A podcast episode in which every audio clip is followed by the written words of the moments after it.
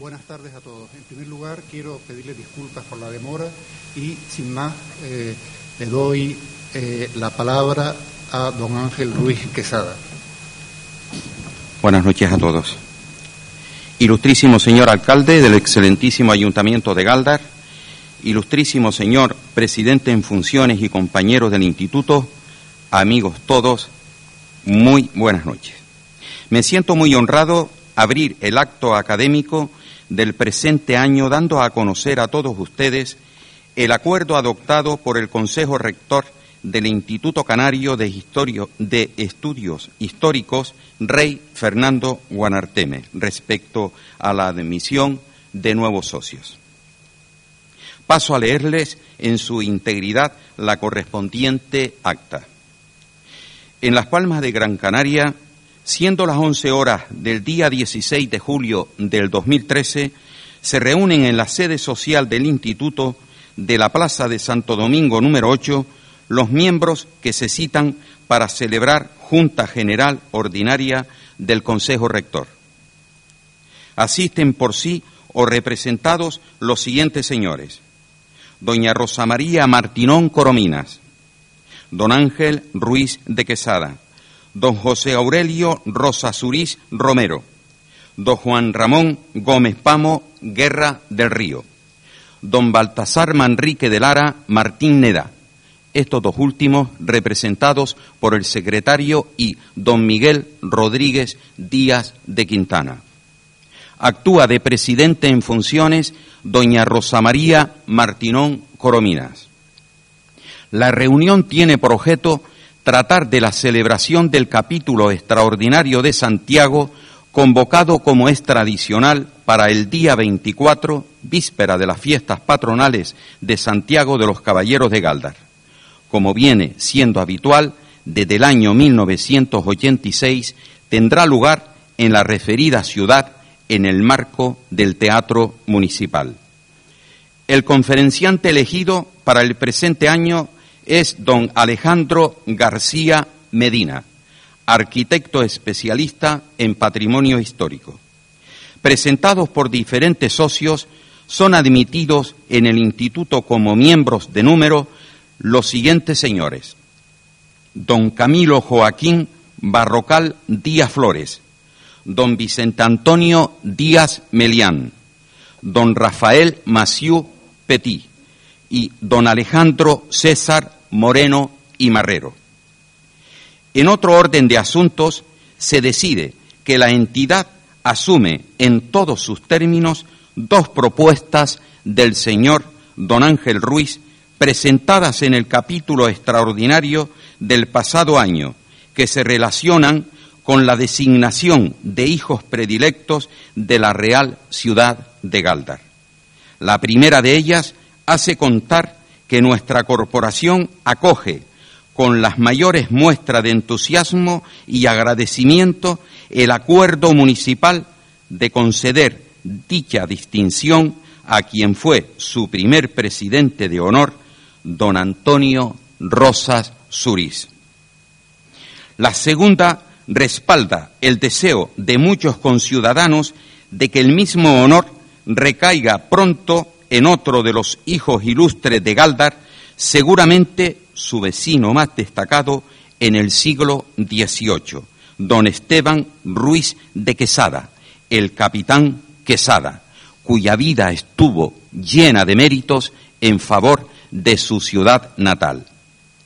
De igual modo, se recogió en acta el sentimiento que embarga al instituto al registrarse el fallecimiento de don Antonio Díaz de Aguilar y Roiz, miembro fundador e hijo del primer presidente, don Ignacio Díaz de Aguilar y Elizaga.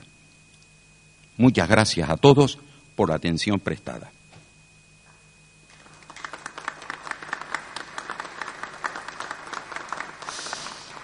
Y ya, para hacerles entrega de las correspondientes credenciales de miembros del Instituto Canario de Estudios Históricos Rey Fernando Guanarteme, rogamos suban al escenario los siguientes señores. El conocido realizador de Belénes, actual presidente de la Asociación de Belenistas Canarios San Juan de Dios, don Vicente Antonio Díaz Melián.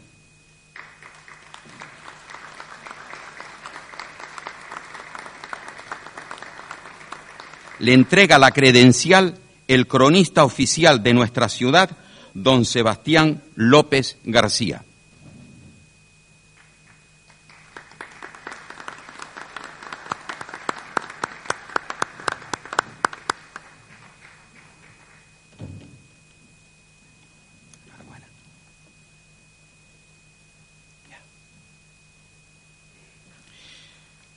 don Camilo Joaquín Barrocal Díaz Flores. Es licenciado en Ciencias Políticas y Sociología. Le impone la credencial el secretario del Instituto, don Miguel Rodríguez Díaz de Quintana.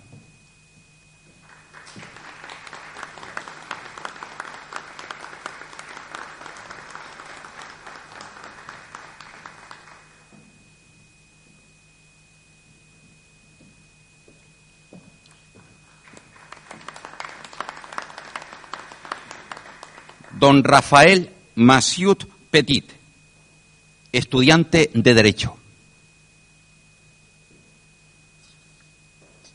Le impone la credencial el presidente en funciones, don Juan Ramón Gómez Pamo Guerra del Río.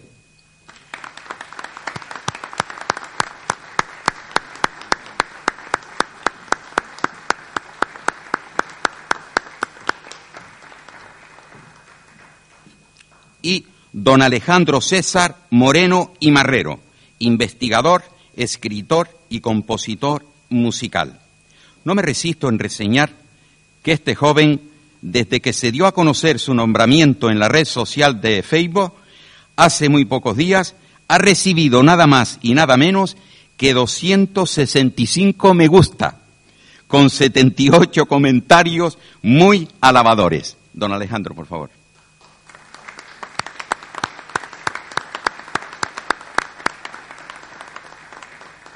Le impone la credencial el ilustrísimo señor don Teodoro Sosa Monzón, alcalde de nuestra ciudad.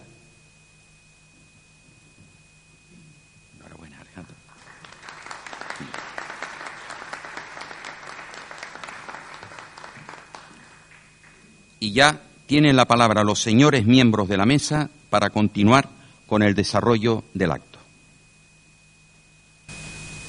Tiene la palabra el señor cronista oficial de Galdar. Ilustrísimo señor alcalde de la Real Ciudad de Galdar, ilustrísimo señor presidente en funciones del Instituto de Estudios Históricos Rey Guanarteme, señor secretario, miembros del Instituto de Estudios Históricos Rey Fernando Guanarteme, señor conferenciante, miembros de la excelentísima corporación municipal, distinguidos nuevos socios de la institución, hijos predilectos de la ciudad, invitados, señoras y señores, eh, muy buenas tardes. Un año más, para mí es un gran honor en este capítulo hacer la presentación del conferenciante que en este caso pues concurren eh, circunstancias también muy particulares eh, que en otros años son de distinto carácter, por vecindad, compartir amistad de muchos años, etcétera, pero que en este año es tan similar, pero en el caso de la que también es mi casa, que es la Escuela de Arquitectura de la Universidad de Las Palmas de Gran Canaria. Dado que eh, el conferenciante que hoy ocupa la, cátedra, pues eh, es arquitecto y es egresado de nuestra universidad y en particular de eh, la Escuela de Arquitectura, en la cual en estos momentos me honro de ser su director. Por tanto, una gran satisfacción para esa casa, la Escuela de Arquitectura, la antigua Escuela Técnica Superior de Arquitectura, que ha cambiado la denominación, el que hoy un eh, egresado, un antiguo alumno que veíamos muy joven, no sé si corretear, pues evidentemente no, pero a veces sí, corretear para eh, imprimir eh, los proyectos, etcétera, pues que hoy sea eh, esta persona eh, formada, eh, madura, con una sólida formación y que ocupa una responsabilidad muy importante en cuanto al patrimonio histórico de nuestra isla en su calidad de arquitecto jefe del Servicio de Patrimonio Histórico del excelentísimo Cabildo Insular de Gran Canaria. Por tanto, creo que para este viejo profesor, pudiéramos decir, es una satisfacción de, ver eh, a este que fuera estudiante de, nuestra escuela y hoy, pues, flamante arquitecto.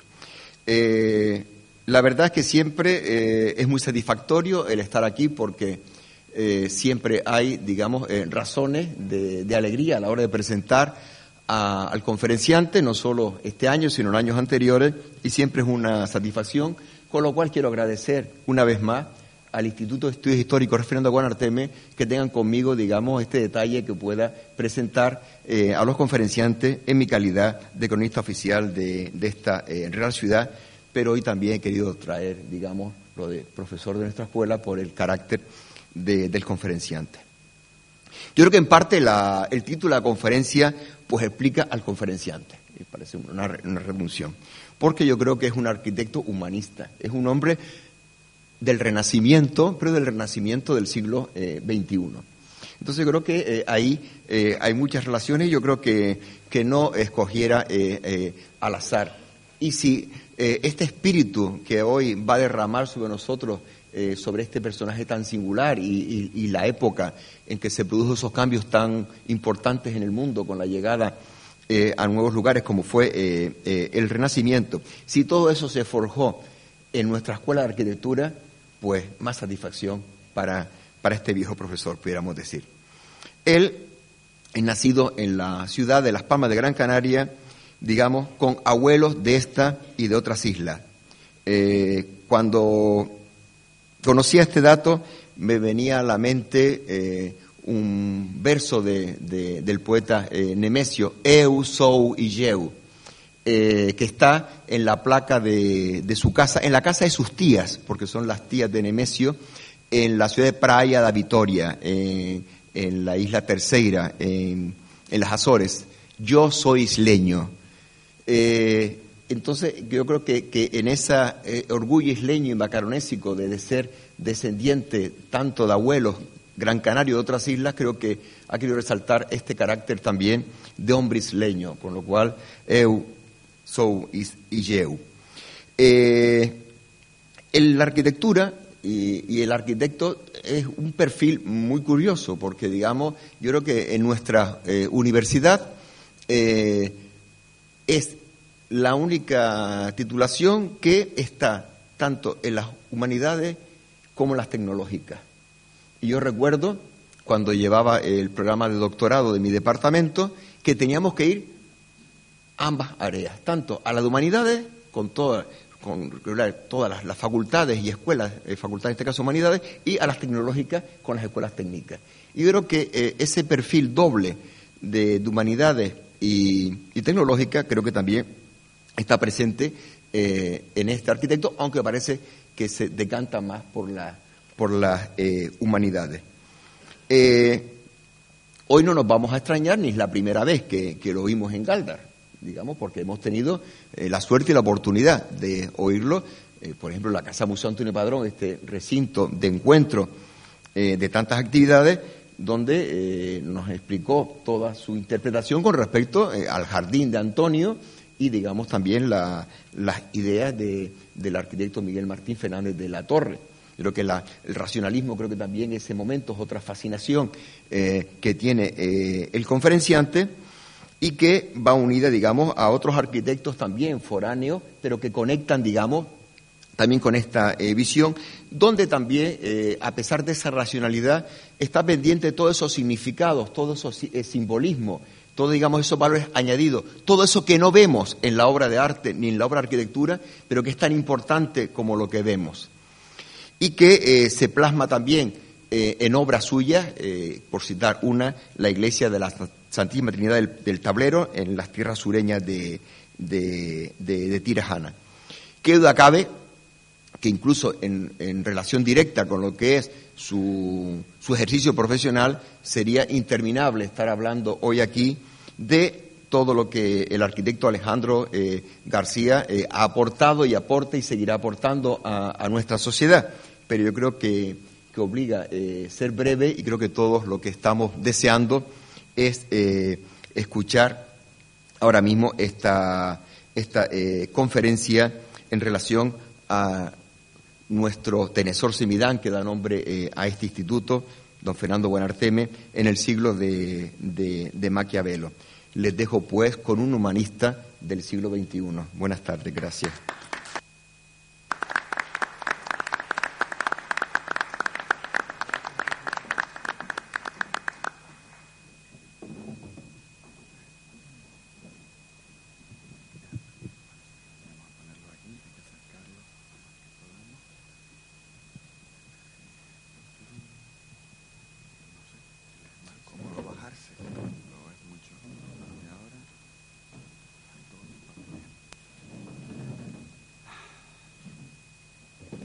Muy buenas tardes a todos, señor alcalde, señores miembros del Instituto Canario de Estudios Históricos Rey Fernando Buenarteme, señoras y señores, realmente es para mí un honor pues que me hayan invitado, es una invitación muy invitada, yo no lo pretendía, y entonces es para mí un verdadero honor pues tratar de, reflexionar y de trasladarles la reflexión que he podido hacer o he podido hacer con mis con mis amigos y, mi hermano fundamentalmente en torno a la historia de Gran Canaria y en torno a este personaje al que seguimos pensando que hay que seguir descubriendo.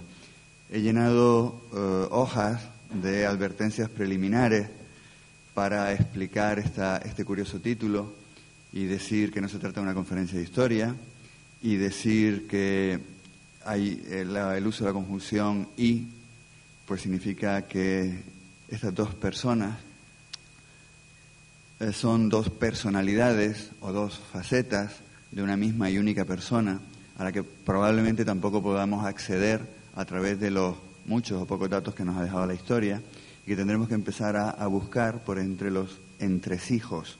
Ese es el propósito de entonces de hacer el repaso por algunas piezas importantes de la historia para intentar entender o, o, buscar un punto de vista que pudiera parecer un poco nuevo, o para mí al menos lo ha sido, porque parece que ya, estoy seguro que la mayoría de ustedes ya conoce o, ha leído más de diez veces noticias de don Fernando.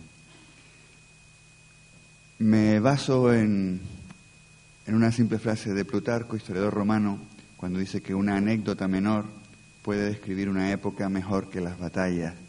Y es en la búsqueda de todas esas anécdotas de la historia de Canaria, de la isla de Gran Canaria, donde podemos empezar a encontrar muchas pistas como las que ahora busco.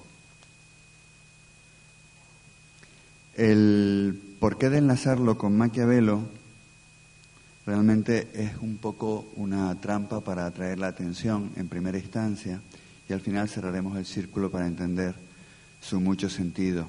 El cronograma de sus vidas apenas tiene un cruce y son dos personas que a priori no se conocerían en absoluto, pero,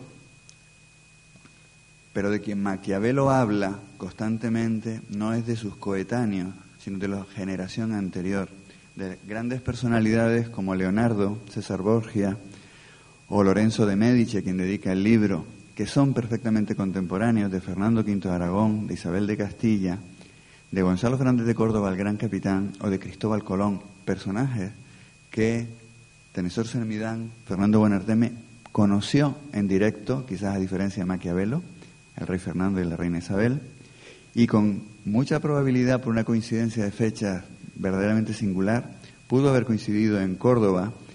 Si coincidió con el rey Boabdil, bien pudo coincidir con el capitán que lo capturó y con quien tuvo indicios de, amistad. Y el paso de Cristóbal Colón vuelve a ocurrir una otra curiosa coincidencia en el tiempo, y es que viene a ser que cuando Alonso Fernández de Lugo pasa por Granada y pasa por Sevilla siendo eh, bandera para la conquista de Tenerife, llega o estaría en, en la ciudad de Las Palmas en torno a julio-agosto de 1492 es en ese momento donde don Fernando ya y sus familiares, amigos y deudos, otros compañeros de arma, se alistarían y es justo en esa fecha cuando Colón pasa para hacer esa parada evidentemente personajes tan singulares, si no se vieron, pudieron muy bien oír de las noticias de unos y de otros. Y efectivamente la pequeña ciudad debía haberse conmocionado con la historia de unos navegantes que iban a salir, que iban a romper ya todas las barreras que se estaban rompiendo en África, en la propia conquista de, Canarias, que aún estaba por hacer, y que se iban a lanzar hacia ese otro mundo. En esa coyuntura de los tiempos es donde podemos entender a un Maquiavelo en una época de la cortesía, de la cortesanía, de la diplomacia, de las muchas guerras, de los, de los cambios tremendos sociales, de los muchos principados que se crean y se destruyen en Italia y en el mundo, y donde el caso de las Canarias, ya desde el año 1400, con la llegada de Jean de Bettencourt, fue otro lugar digamos, de ese proto-renacimiento, donde ambiciones y conquistas daban lugar a nuevos reinos que se ganaban o viejos reinos que se perdían. Esa es la introducción a este mundo para irnos situando poco a poco en la coyuntura de la persona y personalidad y de los actos que tuvo que vivir y realizar este singular hombre en la historia. Por eso, entender este, ese, este, estos mapas portulanos que ya hacían los mallorquines desde el siglo XII eh, o XIII, conocer de las historias de navegaciones de la España musulmana, de los muchos viajes mallorquines o italianos desde el año de 1300, conocer un mundo cerrado que empieza a tener noticia de las Islas Canarias, significa empezar a tener noticias no solo de que Europa conoce las islas, sino que los propios isleños forzosamente tuvieron que empezarle a llegar muchísimas noticias del ancho mundo. De un ancho mundo que podemos intentar hacer un muy rápido paseo, porque ya en 1291, con nombre y apellido Teodosio Doria y Ugolino Vivaldo venían desde Génova. En 1312 Lanceloto Maloselo se dice que estuvo 20 años. En 1331 las islas son oficialmente descubiertas. En 1342 hay expediciones de los mallorquines. En 1344 se funda el Principado de la Fortuna y don Luis de la Cerda hace una expedición a Gran Canaria donde quedan los mallorquines como eh, cristianizadores de la isla que se mantuvieron aquí, nos cuentan, que fabricaron una iglesia de Santa Catalina Mártir, que adoctrinaron a los canarios en sus cosas, que les permitieron vivir mientras no se inmiscuyeran las cosas de los isleños, que fue generan, aumentando las generaciones de los mallorquines, porque algunos también habían casado con Canarias, y que en un determinado momento, quizás por unas malas palabras o un inmiscuirse en las, en las en la política o en la historia de sus ah, anfitriones, estos mallorquines fueron precipitados y matados. Y el cristianismo quedó latente, probablemente oculto, dentro de la población canaria, como en los siguientes acontecimientos históricos veremos que siempre hay una reseña a la intervención o salvación de prisioneros, donde hay un guiño que fue por la intercesión de una madre, de un de un, perdón, de un guaire o de, un, o de otro guanarteme. Esa cristianización no era solamente un cambio de religiones, era también el conocimiento de un ancho mundo donde hay nuevos sistemas de producción, nuevas expectativas de vida, nuevos anhelos de eh, libertad o de relaciones sociales que eran que podían ser inéditos en un mundo en un mundo que no tenemos que ver, como muchas veces nos coincide como de mundo aparte, una peña, un pueblo bárbaro o retrasado, quiero señalar con todas estas expediciones que el trato siempre fue comercial. Aquellos que venían, venían a comerciar principalmente durante muchos años para recoger noticias. En ese comercio se tropezaban, como no todas las naciones, no era lo mismo Italia que cualquier punto del sur de la península o de África donde los niveles de desarrollo de las poblaciones eran distintas. Y en ese ánimo se relacionarían con las distintas islas, comerciarían o no y seguimos llenándonos de, eh, de historias que tuvieron que ser conocidas de unas y otras porque también eran llevados eh, canarios cristianizados a otras islas, que digo, no solo es predicar, es ir contando lo que viene. Se crea el obispado de Telde en 1351, vienen expediciones en 1366, en 1377 expedición de andaluces obtiene saqueos y cautivos, nuevas expediciones en 1380, en 1392 se supone que es el incidente de la Virgen de la Candelaria, es fama que Martín Ruiz de Avendaño en Lanzarote en 1377 sería el padre de la princesa Ico y su leyenda. Total que cuando Betancourt llega a las islas ya viene con una pareja de, de isleños eh, cristianizados que le sirven de intérprete y es como se introduce en las islas y fácilmente, más que conquistar, pacta. Ese es el concepto que está en todo este proceso histórico, que es el, un mundo de pactos y de tratados. Y todos estos pactos o tratados es lo que eh, vengo, digamos, a reflexionar como propio de la época. Canarias, por más alejada que esté, está en la coyuntura de los tiempos. En la coyuntura de los tiempos, las noticias, aunque lentas, viajan. Los incidentes que pueden, o las guerras que pueden estar aconteciendo entre las naciones, llegan. Y cuando llegan aquí a cristianizar, también llegan a contar cómo es el ancho mundo. Salen de aquí canarios que conocen el mundo y vuelven. Y todo eso es la preparación a un, proceso, a un proceso de aculturación previo y muy importante a la conquista.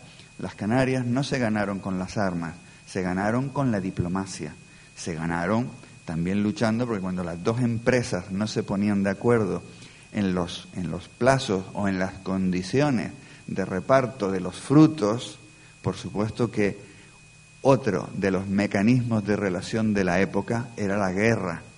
Eso lo entendían y todos los los empresarios del momento, en una y otra parte, entendían y estaban adiestrados para ello. Y aunque los canarios fueran, se llegaran a cristianizar, no por eso iban a dejar su reino de cualquier manera, seguirían negociando en las reuniones y con las armas de aquí no te pase o el tratado será más favorable si yo tengo fuerza con que resistirlo. En este cronograma sencillo, entonces, trato de explicar de un modo gráfico y las distancias a mí me ayudan mucho a entenderlo, cómo arranca todo ese proceso de aculturación desde el año 1300, 344, el Principado de la Fortuna, cuando llega Jean de Bettencourt, el tiempo que media hasta que prueba, consigue Lanzarote y Fuerteventura, consigue el hierro, negocia en La Gomera quizás, prueba fortuna en Canarias, y todo eso son años y relaciones de unos isleños que van de una isla a otra. Entonces, ese es el repaso de, eh, se cuenta, por ejemplo, que en 1404 hay un gran puerto entre Telde y Agüimes, que los botes se acercaban a tierra, entraban en la mar y veían barcazas como antes y traían sus cosas, canjeando sus productos, les traían abundantes higos y sangre de drago que cambiaban por anzuelos de pesca y viejas herramientas de hierro y por agujas de coser. Eso es en 1404. No dejó de haber comercio con guerra o sin guerra, con toda probabilidad.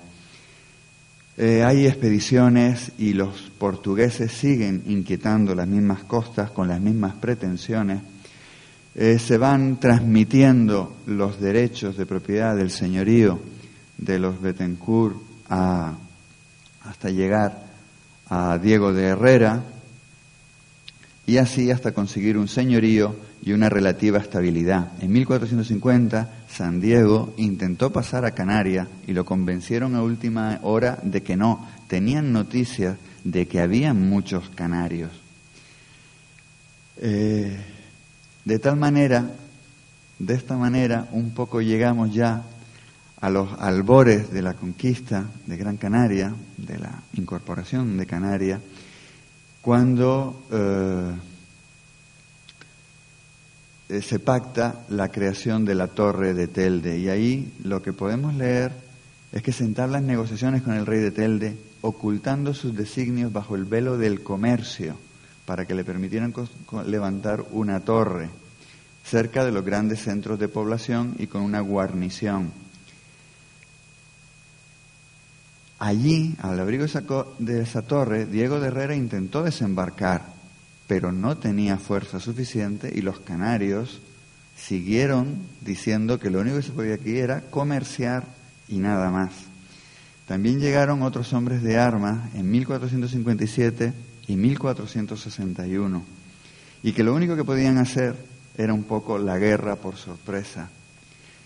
El incidente de la captura de Tenesoya, su llevada a Lanzarote, su casamiento con un heredero de Betancourt y cuando vuelve con un rescate de 130 canarios, ella misma se escapa porque está cristianizada y va con su marido.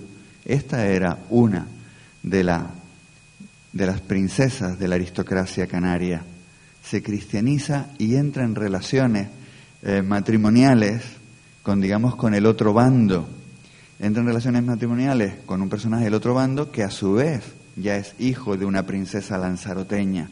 Y de esta manera, no solo es la guerra, sino la negociación y, y son los casamientos de conveniencia o los casamientos de información mutua, porque probablemente con ellos iban otras personas o amigos o familiares que se iban llevando noticias de uno a otro. Así llegan los, la, la incursión de portugueses de, que van a atacar a Lanzarote directamente y ponen en un serio aprieto a Diego de Herrera. Y cuando ya lo dejan, y cuando, perdón, no lo dejan, y cuando lo tienen contra las cuerdas, con habilidad propia de la época, el señor Diego de Herrera invita y pacta al atacante portugués y pacta y hace un matrimonio con, eh, con su hija, y una vez que es yerno y que es amigo y que todos los repartos están hechos, deciden ya trabajar como empresarios conjuntos para atacar Gran Canaria. Y entonces atacan Gran Canaria y van con otro canario que les sirve, que conoce la tierra y conoce la lengua. Es así como hace la incursión en Galdar, cómo es puesto contra las cuerdas y cómo se conoce que al final, probablemente por otra intercesión, digamos, el Guanarteme bueno salva a los portugueses, le da su brazo y los llena, los lleva a salvo, con el compromiso del portugués de no volver sus armas contra la isla de Canaria, de tal manera que el yerno, después de salvar la vida por los pelos, le tiene que decir al señor de Canarias que ya con esta isla él no va a volver a pelear más. Esos pactos de pactos casi, pues tenemos que pensar que todavía la si, si, no la caballería medieval, que sí estaba viva, y los pactos se respetan porque la gente de combate y la gente de sangre sabe lo que, lo que les va en ello. Todas esas, estas cosas ocurren y el comentario que nos deja el historiador es que eh, para ilustrar las muchas relaciones y pactos que pudieron haber seguido dando en aquellos años, Diego de Silva es cercado, sitiado, vencido y a pesar de ello es vencido también en la cortesía como en las armas y aceptó las condiciones y la paz que le ofrecían. Diego de Silva va acompañado de otros oficiales, Juan Mayor, Canario en castellano. en, el, en el salvamento intervino una mujer que ocupaba una posición respetable en la corte del Guanarteme, cristiana, que se propuso salvarlo. Diego se dice que Diego Silva permaneció huésped en el palacio de Galdar y algunos aún suponen que en ese periodo de cautiverio pudo catequizar o bautizar incluso al Guanarteme o algún otro miembro. Esas son las leyendas que van circulando durante todo el periodo. Silva, profundamente conmovido con la nobleza de carácter de aquel rey, le regaló una espada sobredorada y una caperuza de grana con otras dos espadas y vestidos para sus guaires.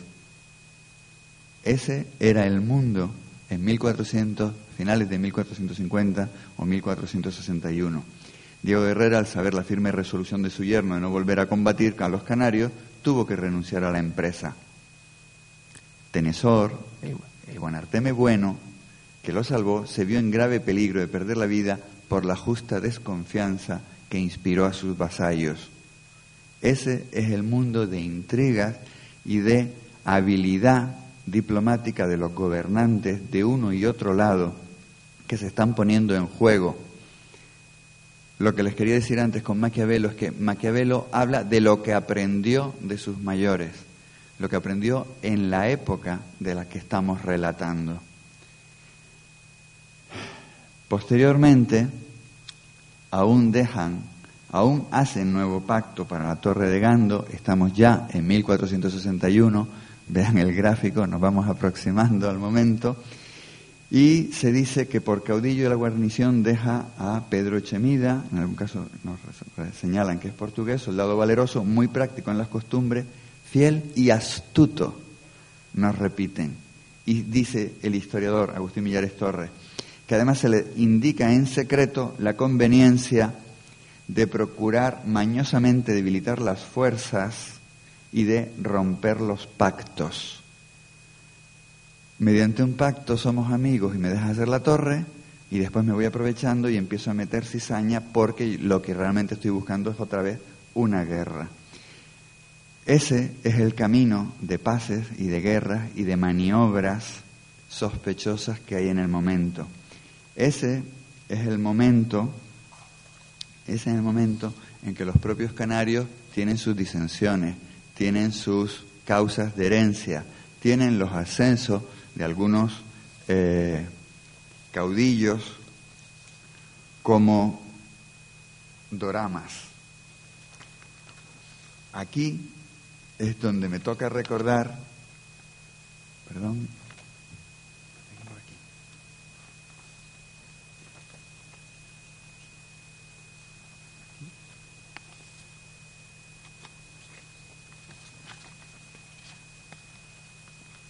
en todos estos incidentes, lo que quería señalar es que todos estos incidentes están siempre relacionados con lo que Nicolás de Maquiavelo recomendaba en su libro, digamos, al dirigente.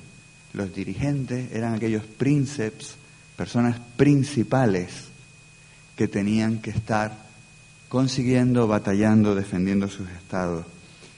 En, esta en esa condición habitual, pues podemos, podemos leer en su capítulo 2 del libro cómo habla de cómo eran los principados. Y nosotros tenemos aquí unos betencures que se transmiten sus derechos y tenemos unos buenartemes, sean por vía matrilineal, que se van transmitiendo sus principados. Pero también existen unos principados mixtos donde el el cargo de jefe de guerra, como podía ser el buen Arteme casado con una sacerdotisa o una reina en vía matrilineal, era principal. Donde los principados que se ganan y se pierden, podemos fijarnos en, en el propio hecho, en el capítulo 6, Maquiavelo habla de los principados nuevos que se adquieren con las armas propias y el talento personal. ¿No es ese el caso de Doramas que también tratan los historiadores? No se quiso él ganar en un momento de debilidad la necesidad y consiguió la simpatía de uno y otro bando por su gran capacidad. Es también el mundo donde personajes, personas singulares, probablemente de gran capacidad intelectual, como el, el, el lanzaroteño Juan Mayor, participan, son adiestrados, se dice que pudo ser uno de los niños que quedó en el pacto de la torre de Gando como rehenes, porque las partes han de intercambiarse rehenes para saber que se cumplen los pactos. Y cuando se rompe un pacto, los herreros, los rehenes de uno y otro bando, tienen todas las de perder. Ese es el mundo de pactos que van viviendo en el momento. Es un mundo donde los espías de uno y otro bando, vamos a llamarle los informadores, los canarios cristianizados que por más cristianos no van a consentir las tropelías con su familia, donde los informadores participan en uno y otro caso, donde se nos dan importantes anécdotas, como el caso de un guaire relevante en Enedán Canario, que no se sabe por qué, habiendo incurrido en desgracia de su príncipe, tomó la resolución de desterrarse a Fuerteventura, donde fue bien recibido de Diego de Herrera, Diego de Herrera mantiene contactos probablemente con todas las islas y probablemente se discute políticamente en los, en los consejos de Canarios si debemos ser más comerciales o menos, más diplomáticos o menos, si debemos ceder con los cristianos esta, esta razón u otro.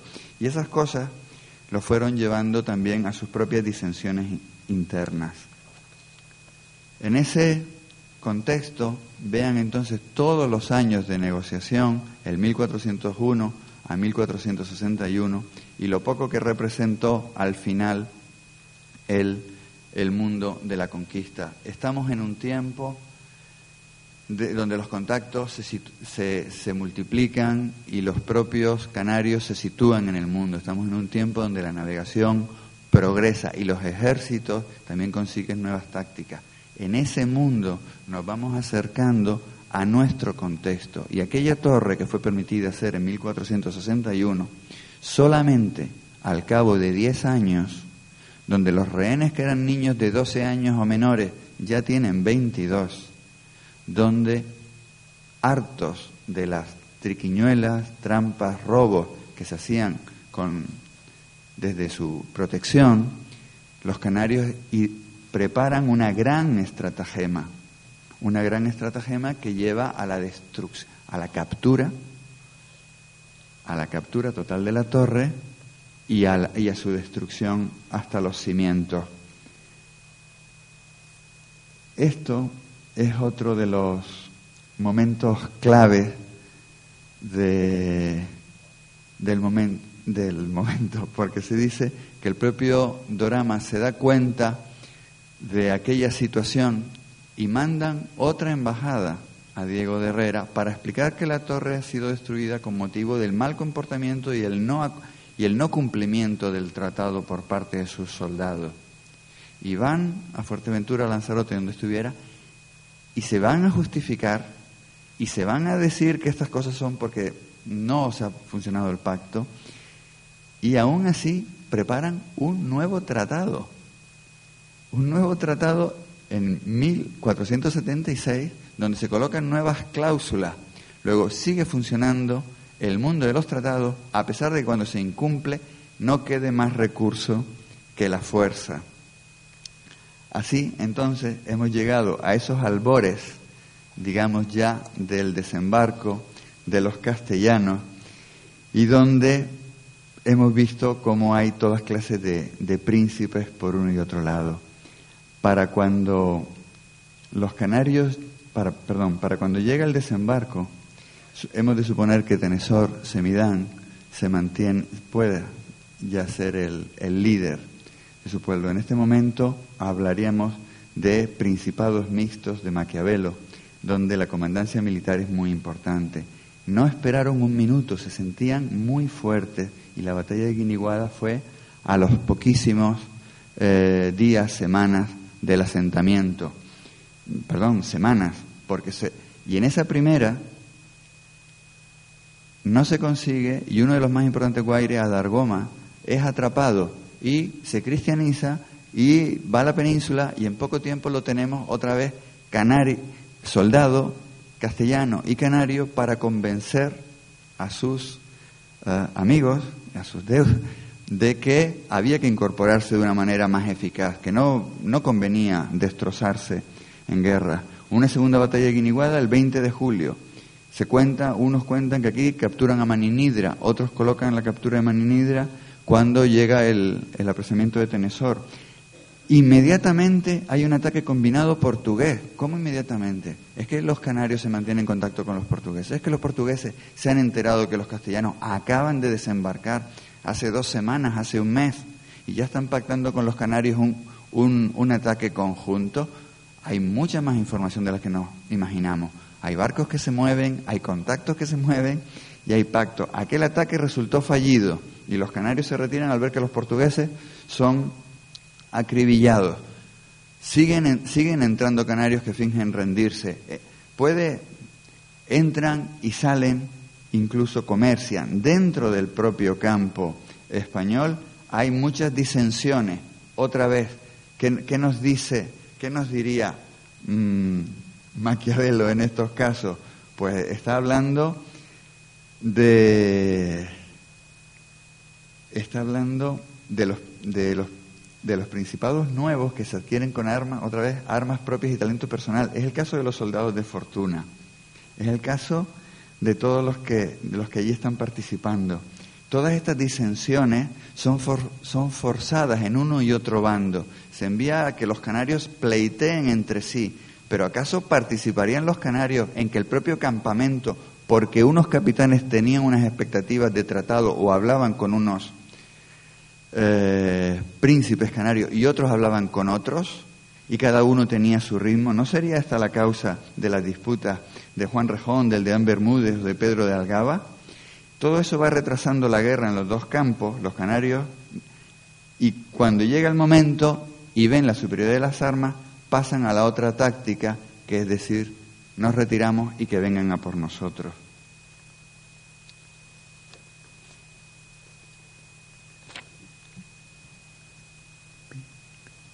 Estos son los lugares de acción y las novedades. Esta es, digamos, yo ahora se las leeré, digamos, un poco el relato de aquellas batallas rápidas que vienen a, darse. Después de la batalla de Guiniguada, viene la batalla, después de las disensiones en el campo castellano, idas y venidas en barco, por fin llega Pedro Pedro de Vera y mete más prisa en la campaña. Echa a los canarios que están dentro del campamento sospechosos de, espionaje o que están consumiendo los víveres. Pretende llevarlos a Tenerife a conquista, los engaña y los, quiere desembarcar en Lanzarote mal. Reciben el apoyo y son bien recibidos por Diego de Herrera. Siguen entonces los conflictos entre las islas de Realengo y las islas de señorío y siguen intercambiándose mm, personas de una y otra isla buscando sus momentos diplomáticos y políticos para conseguir su, para perseguir sus intereses. De esta manera, de esta manera se suceden, los canarios se retiran y en un determinado momento ya vienen y, realizan la torre de, de Agaete para hostilizar a los canarios desde la otra parte. Esa es la, esa es la duda y ese es el momento que se fortifican en Agaete y entonces la guerra con los canarios empezó a ser más provechosa. Fernán Peraza, por una imposición del de la, de la reina, porque en sus tierras de la, de la Gomera, creo recordar, es matado eh, Juan Rejón cuando intentaba hacer otras cuestiones, pleitos, señorío, realengo, se le impone participar en la conquista de Canarias, llega a la torre de Agaete y justo estas tropas o estos personajes que podían tener muchos más años de contacto con los canarios es cuando se produce las incursiones en Galdar y el sorpresivo apresamiento de Tenesor Semidán.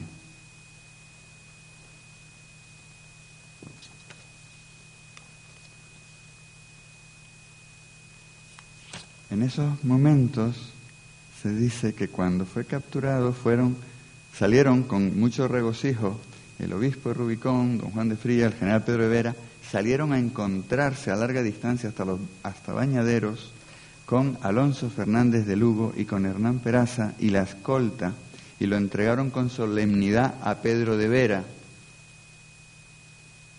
que cuando estuvo en el campamento vinieron algunos de los canarios, los que eran cristianos o se fingían cristianos, a ofrecerles, a ofrecerle un escape, y que él desistió digamos que para evitar mayores pérdidas o quizás con sospechas que tuvieron unos y otros de que aceptaba esa suerte o que deseaba partir a, Castilla a negociar de otra manera.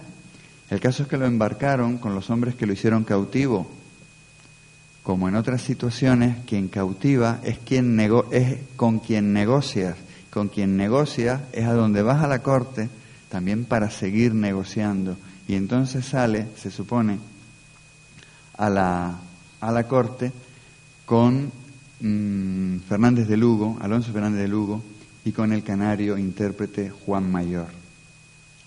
Juan Mayor, que fue uno de los niños que estuvo en, cuando se construyó la, guerra, la Torre de Gando, que fue uno de los cautivos que después de la destrucción consiguió salvarse, que había sido criado en la propia corte de los Guanartemes canarios, que viene en, en, ese momento a participar de la conquista con sus habilidades y sus conocimientos, no solamente de la lengua, sino también probablemente de su diplomacia y capacidad. Es este Juan Mayor quien acompaña a Tenesor Semidán a la corte.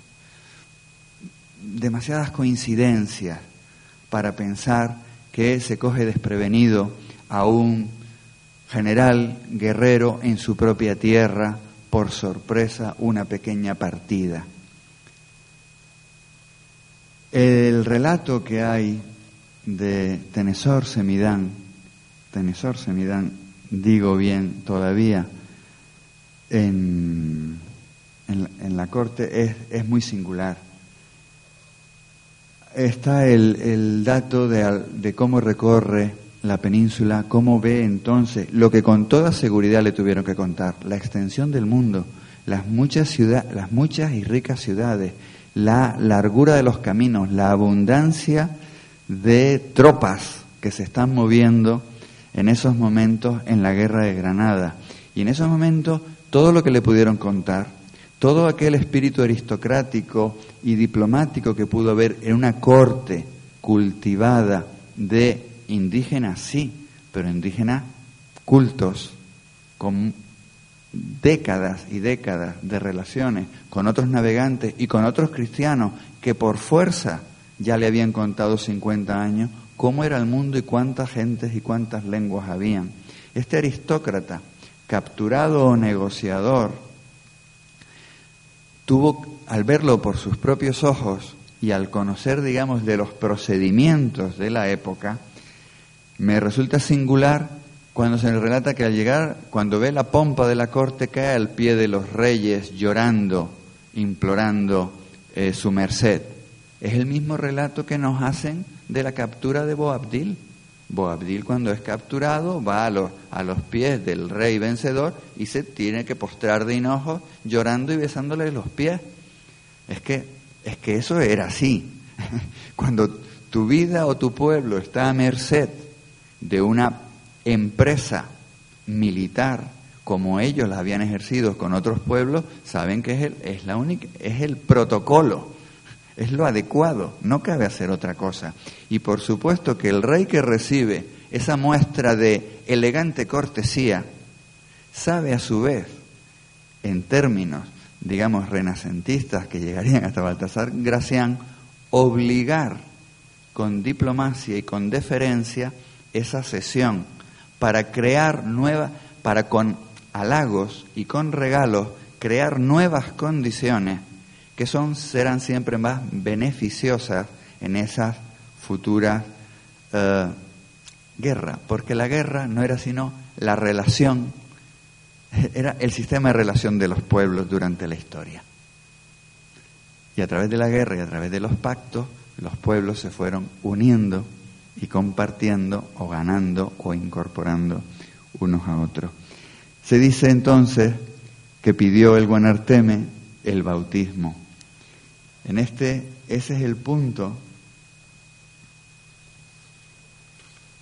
donde sigo encontrando eh, paralelismos cuando nos dice de aquellas, un capítulo de Maquiavelo, de aquellas cosas por las cuales los hombres, especialmente los príncipes, son alabados y censurados.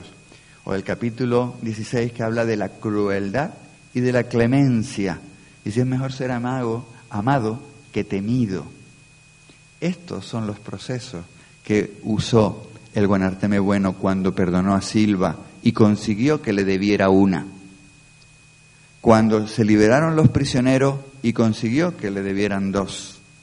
Cuando este hombre llega a la corte, los reyes saben tratarlo bien para que le deba otra a cambio y vea que no se trata de conquistar por matar, sino de incorporar a un proceso inevitable que era del comercio y de la producción. Dirían los historiadores marxistas que esto era una guerra comercial donde había que incorporar unas tierras baldías a un proceso de expansión de un pueblo que quiere hacer más y más negocios por encima de las capacidades del otro, del otro empresario.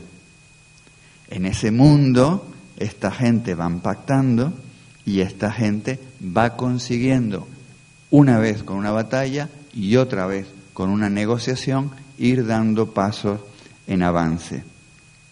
De esa manera, coincide, se cuenta que coincide en, en, en Córdoba con el rey Boabdil, que Diego III, que el conde de Cabra, Diego III Fernández de Córdoba, derrotó y apresó al último rey de Granada, que se entregó tras pedir piedad a los vencidos y moradores, acompañando a González Fernando de Córdoba, a quien terminaría considerando su amigo, y se presentó al rey Fernando.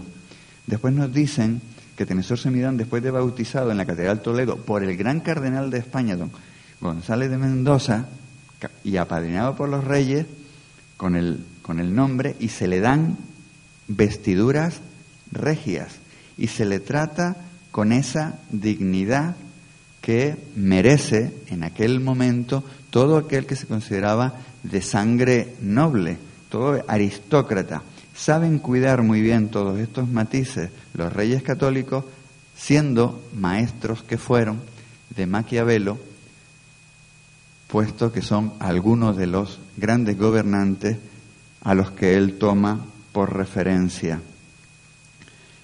Cuentan que gustaba de pasearse por Córdoba al rey eh, Fernando, llevando en grandes cabalgaduras a diestro y siniestro a los otros dos reyes vencidos.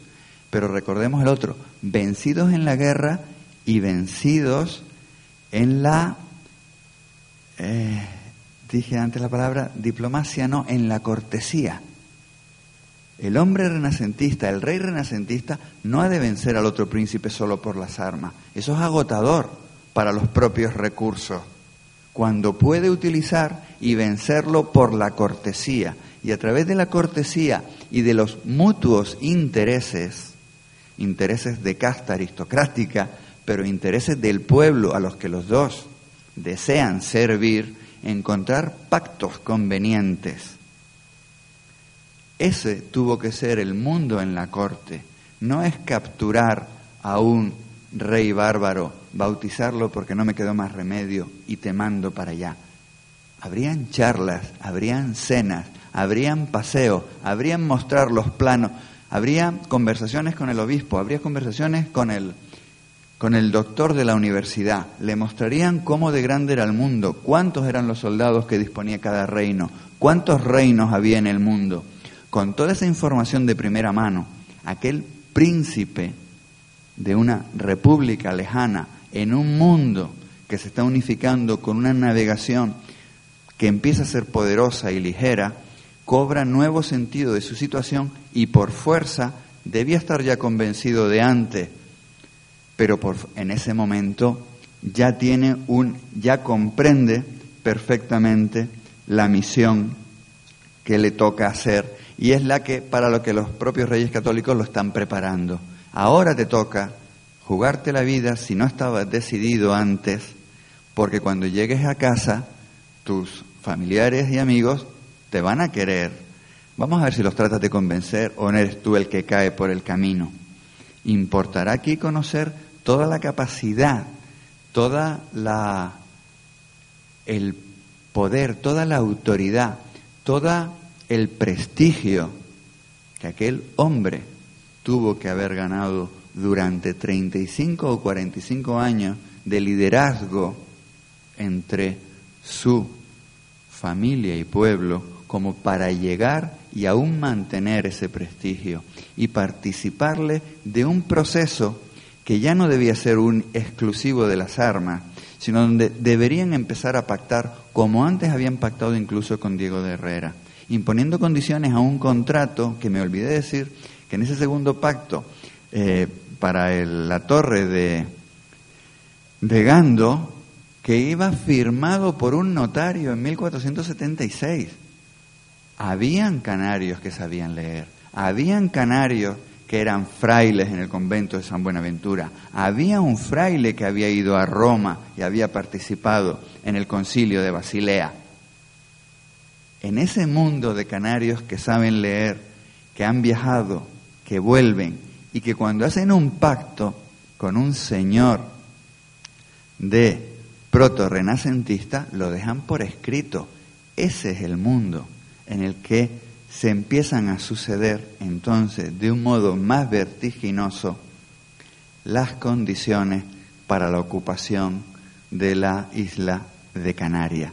Ese, y en estas dimensiones, al verlo, al verlo en su longitud de tiempo, esas décadas que van pasando del 60 al 70, el caso de la Torre de Gando, pero a continuación, rápidamente, después de un nuevo pacto en el 76, ya llegan los de los enviados de los reyes católicos, porque Diego de Herrera ha tenido que renunciar a sus derechos, porque no era diligente en el concepto de la, de la Casa Real, no era diligente, no podía con las Islas Mayores, no tenía fuerza suficiente y se limitaba a comerciar o a molestar. Sería una trampa del propio señor feudal de que sin medios no quería que ningún otro señor se metiera, de que sin medios le resultaba más conveniente mantener a estas islas en esta relación, eh, digamos, el reino no lo consiente más. Se hace con los derechos de conquista de las islas de Realengo. Y, eh, y la conquista empieza a meter nueva prisa. Así desembarcan en el 78, así viene la primera y segunda batalla del Guiniguada, así estuvo el ataque portugués que comentábamos, así llegó la batalla de Aruca, donde el Guanarteme, eh, digamos, el liderazgo del, no aristócrata, que ha conseguido por sus propios méritos, cosa que es bien vista, uy, cosa que es bien vista en, en uno y en otro campo. Discúlpenme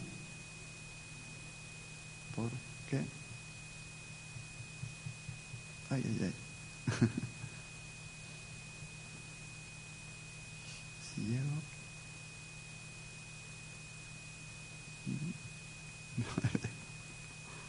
Aquí. Oh. Disculpen. Se han sucedido todos esos acontecimientos. El líder del pueblo no estaría influido desde Telde por toda aquella prédica cristiana? ¿No habrían sido los cristianos los que enseñaron a que todos éramos un poco más iguales? ¿No habrían sido las disensiones en el reino y el no tener más remedio lo que coloca motivos excepcionales? Lo mismo aquí que ocurría en Italia o en Castilla, donde cuando llega el momento, el que consigue el liderazgo moral y físico y su capacidad guerrera se impone al aristócrata, ¿No es ahí donde el propio aristócrata ha de pactar con el villano y encontrar un punto de acuerdo porque los unen intereses comunes que están por encima de todo eso? En ese contexto, decimos, se precipita y llega la batalla de Aruca. Para cuando Doramas cae en la batalla de Aruca, los canarios sí que saben que ya tienen que ir tierra adentro y ya no atacan al invasor sino ahora se quedan esperando a ser atacados y se atrincheran y se encastillan. Ese era el momento en que el, el líder de mayor responsabilidad tenía que tomar la decisión más difícil. Fue capturado o negoció en esa participación yo pensé durante un buen tiempo que era una, una pura idea ocurrente, pero efectivamente hay más de un historiador y hay más de una noticia cifrada en la propia época que lo colocan como duda oficial. Después vendrán la historia y los historiadores, cada uno a irnos contando o componiendo la historia al mayor, al a la mejor explicación de la propia causa, ¿no? Yo no sé lo que pasó, difícilmente lo vamos a averiguar, o, sí, Pero yo señalo todos estos acontecimientos no solo como hechos probados, sino como hechos probables, como hechos de una época, de una época común en Italia, en Castilla, donde también se usó esa diplomacia y de ese tratado, y hubo un pacto y hubo una cesión de Granada. Granada no se defendió hasta las últimas consecuencias.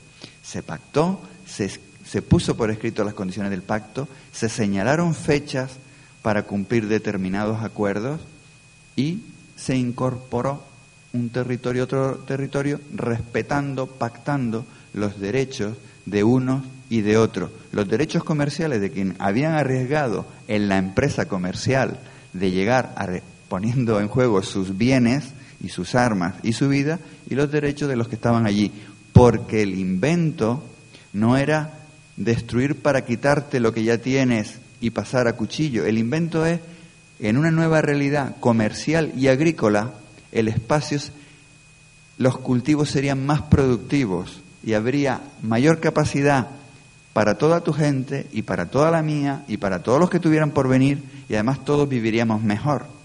Ese sería el, la noticia, creíble o no. Por supuesto, una gran convulsión como fue aquel siglo de convulsiones. De esa manera, de esa manera casi me voy me iba adelantando. En el capítulo 18 Maquiavelo habla del modo en que los príncipes deben cumplir sus promesas y el título que daba a este a toda esa labor diplomática de Tenesor Semidán, ahora Fernando ahora Don Fernando Buenarteme, título que, era de una enorme valor en la época, viene. Y, y no me he resistido a llamarlo el retorno del rey, como en la famosa novela o en la famosa película. Efectivamente, como rey fue tratado, efectivamente como rey era referido por los cronistas, el antiguo rey de Canarias. Como rey era referido en los testamentos de sus hijas o familiares, el antiguo rey de Canarias, don Fernando Guanarteme. Ese esa dignidad real lo hace venir y lo hace introducirse de esta, de esta manera. Corre a traer esta noticia y a buscar nuevos pactos. Participa con propia huestes, como propio capitán medieval, como todos ellos que eran señores y pagaban a sus propios ejércitos, ahora se incorpora y lo aceptan, noticia que también quiero hacerles reflexionar cómo de repente un guerrero famoso que ha causado gran daño al empresario competidor, Maninidra, que ha, sido el artífice de aquella estratagema genial, aquel caballo de Troya, mediante el cual se destruyó la torre de Gando, cuando dice, cuando es capturado y se convierte al cristianismo, lo recibe y dice, qué tío más bueno, te hago capitán, vienes a mi lado, pactamos, sellamos y, te, y vas a estar con espadas en mi mismo campamento. A mí mm, me chocaba mucho y me sigue sorprendiendo y creo que en el, en el comentario general no lo tenemos muy en cuenta. Aquellos capitanes eran valorados en su capacidad militar y caballeresca, en su propia dignidad.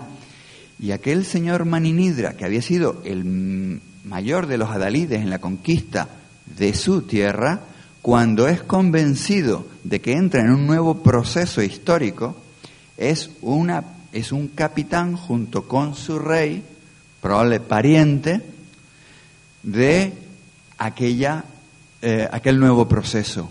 Y en una no batalla de Sendro se cuenta que cuando llegaban las compañías de los castellanos, también con la compañía de los canarios, los resistentes echan en huida, pero algunos sienten vergüenza y dicen, ¿cómo vamos a retirarnos con esta desvergüenza cuando podemos entregarnos a nuestro antiguo Señor como nos ha pedido? Y don Fernando Buenarteme los recibe y los incorpora a su tropa, de tal manera que la tropa más exitosa del contingente conquistador va a venir siendo la propia tropa de canarios que se va haciendo fuerte y va reforzando la capacidad negociadora, la capacidad de los siguientes repartos de tierra. Los enlaces matrimoniales serían a la postre fundamentales y volvemos otra vez a acordarnos de lo que leíamos de niño, que solamente los reyes católicos hicieron una gran política matrimonial. Pues no, lo habían aprendido de Austria, que, era una nación que decía que otros vayan a las guerras, que nosotros iremos a las celebraciones matrimoniales. Celebraciones matrimoniales hubo en Lanzarote con la princesa Ico, con la princesa Teguise, la princesa Tenesoya también fue un pacto matrimonial y también hubieron pactos matrimoniales después de la incorporación de Canarias. Ese es el contexto renacentista en el que se desenvuelve la incorporación de una nación que no estaba incorporada. Como otras guerras se conquistaron reinos y principados que aunque eran cristianos y pues pues acabaron con toda una dinastía de príncipes, que es lo que Maquiavelo nos quiere recordar. Cómo los príncipes deben salvar sus estados y al lado, y cómo los príncipes deben ganar nuevos estados. Pero Maquiavelo también da muchas recomendaciones que ha de hacer un príncipe cuando pierde un estado, porque si unos lo ganan, por necesidad otros lo pierden. ¿Cómo debe maniobrar en esa situación? Esa es la situación más difícil de maniobra. Esa es la situación donde una personalidad histórica no hace lo que quiere, sino hace lo que debe, porque está haciendo una gran una gran... Mm, no encuentro la palabra ahora, no puedo seguir leyendo. No es una gran jugada de cartas, es un jugar con mis medios y con mis ejércitos y con mi terreno y con mis capacidades la mejor opción posible. Eso hace al líder. Y eso es lo que un capitán victorioso puede apreciar en un, en un capitán vencido. El vencido lo hizo como no se podía haber imaginado nadie con sus fuerzas, porque aprovechó todas sus fortalezas, fueran del terreno, fueran de sus hombres. Así, el prudente don Fernando va paso a paso, arriesgando su prestigio y su, y su propia vida, para irles participando del nuevo mundo que se nos viene encima y de cómo debemos participar en él en la más favorable de las coyunturas, que no es la de la resistencia numantina hasta la desaparición. Conservar las tierras, conservar los pueblos, conservar la gente, conseguir los enlaces matrimoniales, conseguir mantener el liderazgo, porque eso es lo primero que hace un, un conquistador, es acabar o desterrar con los líderes naturales si los líderes naturales se mantienen en el territorio y enlazan, los líderes naturales están siempre en la disposición de mantener un cierto control. Tan fue así que en los tiempos de paz que siguieron, los castellanos fueron temerosos del número y capacidad y prosperidad de los canarios y pretendió de los reyes que al menos los principales salieran de la isla.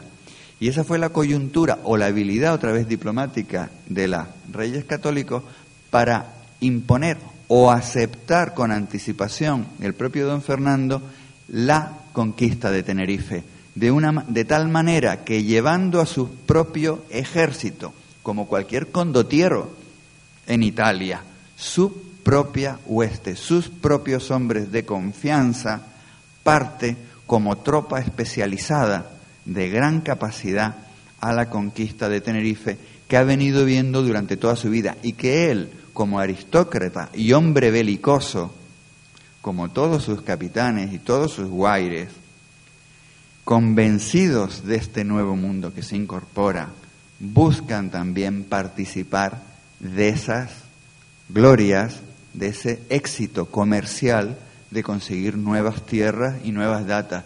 Y los guerreros de Canaria, incorporados, no me gusta decir guerrero, los hombres de acción del momento, que incorporan todas las capacidades, incluida la de las armas, como pieza fundamental, acuden a participar en una nueva empresa que requiere de un apoyo máximo. Y en Tenerife otra vez, la negociación fue una pieza fundamental, porque muchos mensellatos estuvieron en los bandos de pase. La conquista, perdón, la conquista de La Palma fue previa y mayormente fue negociada. Participaría, nos consta, don Fernando Buenarteme, como qué mejor ejemplo podían mostrar los castellanos de un príncipe canario enaltecido, un príncipe canario respetado, un hombre que ahora acudía en igualdad de condiciones y con acaso incluso mayores distinciones desde la propia Casa Real con su propia tropa. Ese es otro punto renacentista, es predicar con el ejemplo. De esa manera, la conquista se pudo acometer en estos años lo que en un siglo unos normandos o unas islas de señorío no podían soñar nunca con las armas no se habría podido conquistar las Islas Canarias difícilmente. Eh, me he saltado todos los datos donde ya en el ataque de, de, la Torre de Gando, donde en el ataque de la, de la, del Real de las Palmas, consta por los historiadores que los canarios venían en tropas bien formadas, combatiendo como soldados viejos, con armas que habían tomado de las capturas anteriores. Eso se está contando desde 1420 o 30. En 1460 ya Diego de Silva entrega espadas singulares a los guaires. Todas esas rapiñas significan armas nuevas y esas armas fueron usadas y, la, y los sistemas de combate cambiaron en ese poco tiempo. Ese es el mundo que vamos participando. Don Fernando Guanarteme participa en Tenerife con gran habilidad. Eh, se va con Alonso Fernández de Lugo, que es quien lo capturó. Qué casualidad, qué, qué lazos de amistad, deuda, qué lazos empresariales no dejarían por siempre unidos a este el rey de Canaria con aquel conquistador que hizo lo que ni Juan Rejón ni Pedro de Vera consiguieron. Y estos que se enlazan a la aventura de Tenerife parten en otras condiciones de, hermandad. Se cuenta, y ahora no, no entro en el detalle, cómo fue la tropa canaria quien salvó el mayor desastre de la matanza, y se cuenta perfectamente con más detalles cómo es la tropa eh, canaria la que eh, acude en socorro en la, en la victoria de Acentejo. Se cuenta, eso no lo vamos a saber, cómo don Fernando Buenarteme eh, fue muy. tuvo mucha iniciativa de, digamos, desobedecer una, una orden previa de custodia del campamento en la laguna para, viendo lo que estaba pasando, información. Había, tenía gente corriendo a pie o a caballo que estaban dando noticias de cómo iba la batalla. Aquel hombre salió y consiguió que la batalla se resolviera de otra manera, porque su tropa no era, no era una tropa, no era una tropa igual que la que podía venir de Andalucía o del País Vasco. La tropa canaria tuvo que dar un, un, una gran ventaja. En ese, ese es el mundo donde vivió este hombre. Y ahora iban, van quedando las referencias. Ese es el mundo que se... a ver, no, esto se me ha ido. Estamos por aquí. Hemos recorrido entonces las incidencias de su captura, de la corte, de la vuelta, de la conquista de La Palma en el 92 y de la salida a la conquista de Tenerife en el 96. Hemos señalado las coincidencias en Córdoba con la captura de Boabdil. Hemos señalado la coincidencia en agosto del 92, mientras una, una flotilla prepara irse a Tenerife, otra flotilla prepara el paso a América. Y el segundo y el tercer viaje, cuando estuviera por aquí Colón? ¿Sería recibido por los hombres principales de la ciudad? ¿Hablarían de unos y otros? ¿Estaría invitado un, un hombre que estuvo en la, en la corte de los propios reyes? Con mucha probabilidad. Ese fue el mundo que se amplió y que dejó a las islas insertas en su, en su siglo.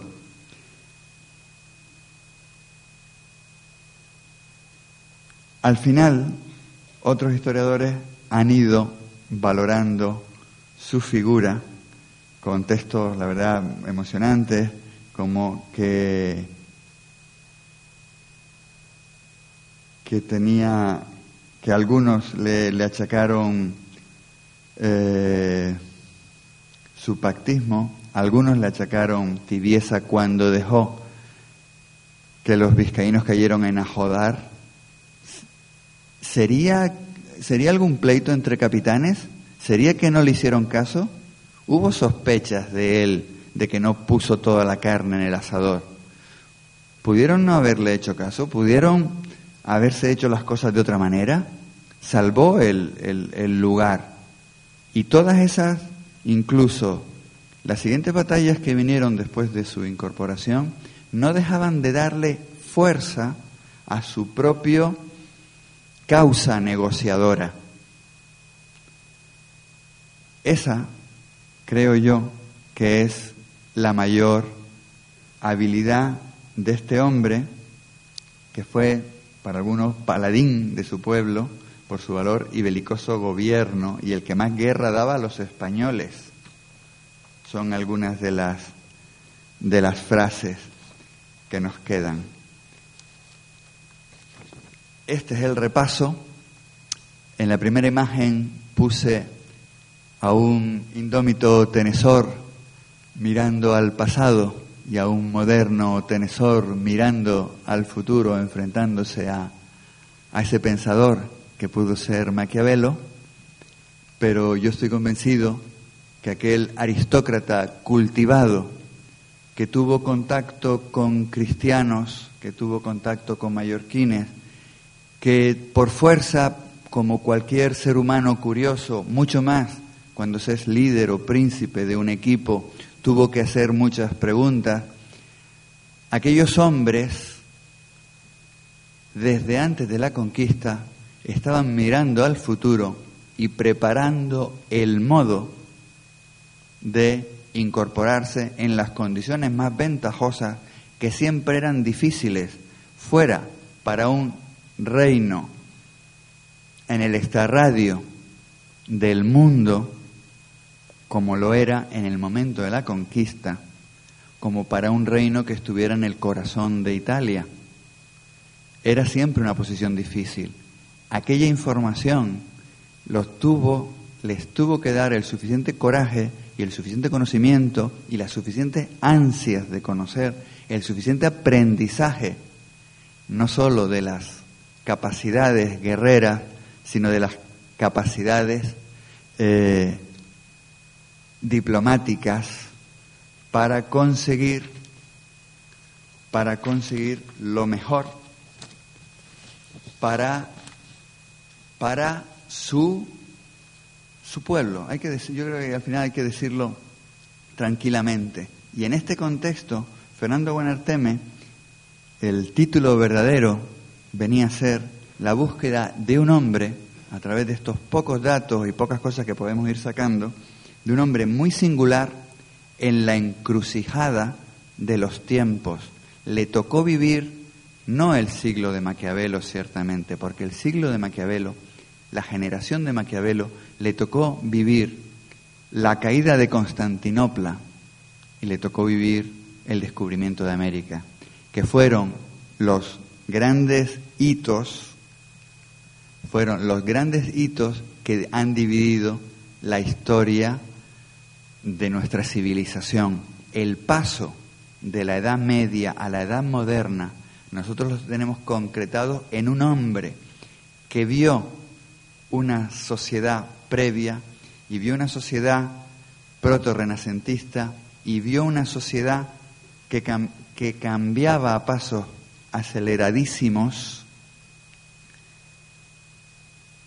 Y por eso este hombre está en el salto hacia la edad moderna y hacia todo hacia todo hacia, hacia toda la historia estuvo en su tiempo y tomó las decisiones más hábiles que pudo tomar en la guerra y en la habilidad diplomática que otros llamarían la, la cortesanía. Este ha sido mi apresurado argumento. Muchas gracias por escucharme.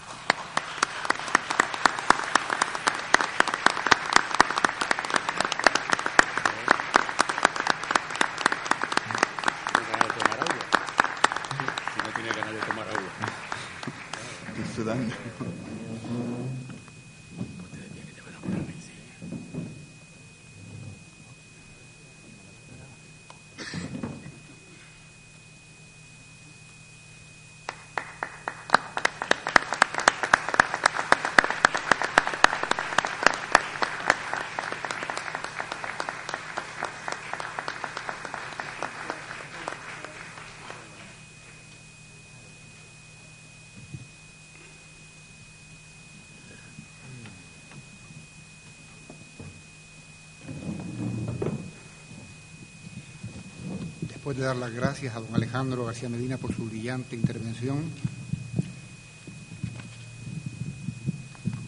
eh, tengo que decirles que el presidente del Instituto Canario de Estudios Históricos, Rey Fernando Bonarteme, doctor don Antonio de Betancourt y Maciú, me ha encomendado que les traslade el siguiente mensaje. Excelentísimo señor alcalde, ruego transmita a los habitantes de esta real ciudad mi sentimiento por no poder asistir al capítulo de Santiago. La convalecencia de una reciente intervención quirúrgica no lo ha permitido. Quiero manifestarle que como presidente del Instituto Canario de Estudios Históricos, Rey Fernando Guanarteme, como historiador de Canarias y como descendiente del último rey de Galdar, estoy de corazón con todos ustedes con el mismo afecto y entusiasmo con el que durante tantos años he asistido a este tradicional encuentro de la víspera del Señor Santiago.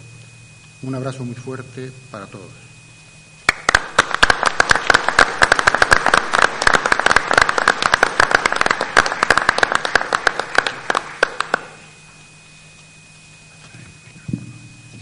El señor alcalde tiene la palabra.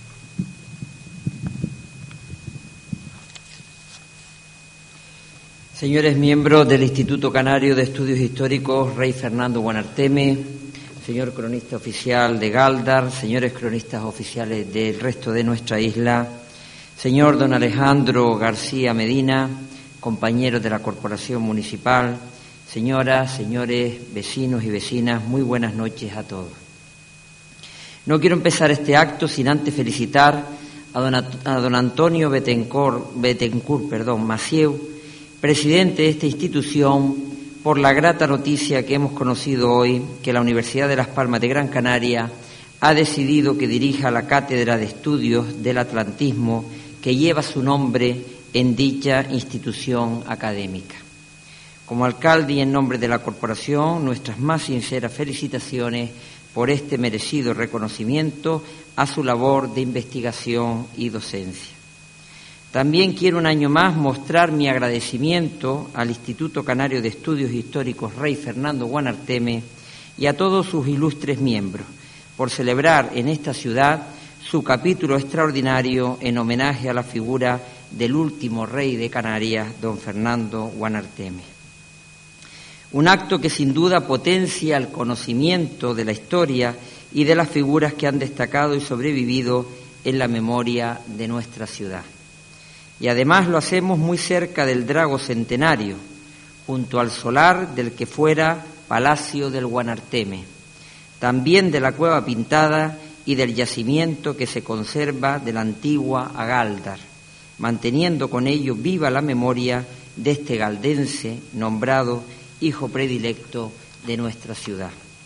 En esta edición, con la intervención de don Alejandro García Medina, a quien felicito por sus interesantes aportaciones sobre la doctrina política que impulsó y promovió la conquista de Canarias y por todas sus reflexiones sobre las conexiones europeas de una época a la que ha querido trasladarnos esta noche a todos nosotros. Enhorabuena de corazón por su conferencia. Aprovecho también esta oportunidad para mostrar mis más sinceras felicitaciones a dos caldenses que se han unido a este Instituto Canario de Estudios Históricos Rey Fernando Guanarteme. Me refiero a don Alejandro Moreno y Marrero y a don Vicente Díaz Melián, a quienes les traslado mis más cordiales enhorabuena por estos recientes nombramientos.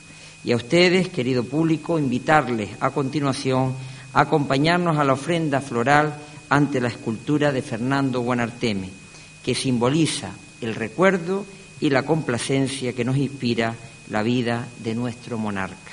Gracias por su atención. Buenas noches a todos.